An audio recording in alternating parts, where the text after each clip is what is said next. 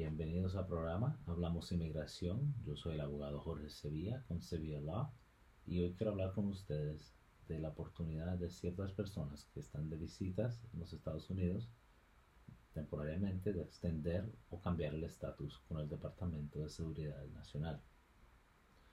Por ejemplo, una persona que entra a los Estados Unidos con una visa de turista se le otorga seis meses de estadía normalmente. Si esa persona desea a algún tiempo cambiar un estatus a estudiante o a una visa de trabajo o otro tipo de estatus, la persona no se le permite someter esa solicitud de cambio o de extender entre 90 días de entrada. La razón por esa es que la ley de inmigración solo permite que la persona tenga intención de entrada como visitante al inicio de los primeros 90 días que entra al país.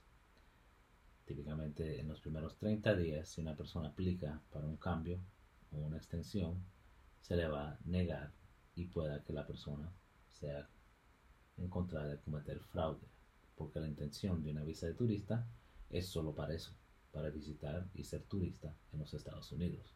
Ahora, después de 90 días, si la persona determina que la intención se le ha cambiado y desea, por ejemplo, estudiar en una universidad o entrar en un programa de el idioma de inglés, es permitido que esa persona pueda solicitar un cambio de estatus. Ahora, con un cambio de estatus para visa de estudiante, hay ciertos pasos, otros pasos que una persona tuviera que tomar y tiene que aplicar para el colegio. El colegio tiene que ser certificado para poder darle lo que se llama una I-20 y permitir que pueda continuar con la extensión o, la, o el cambio, perdón, del estatus.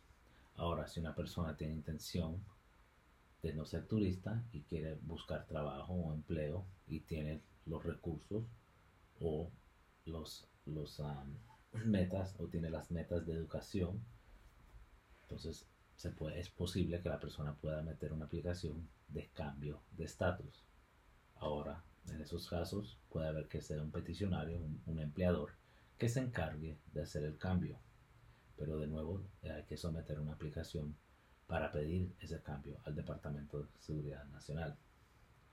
Ahora también hay oportunidades de que si una persona está aquí y desea extender el tiempo de estadía, si está en una, debajo de una visa de empleo, visa de turista, visa de estudiante, el gobierno le permite también que puedan extender ese estatus, ese estatus temporariamente para otros seis meses y posiblemente hasta un año.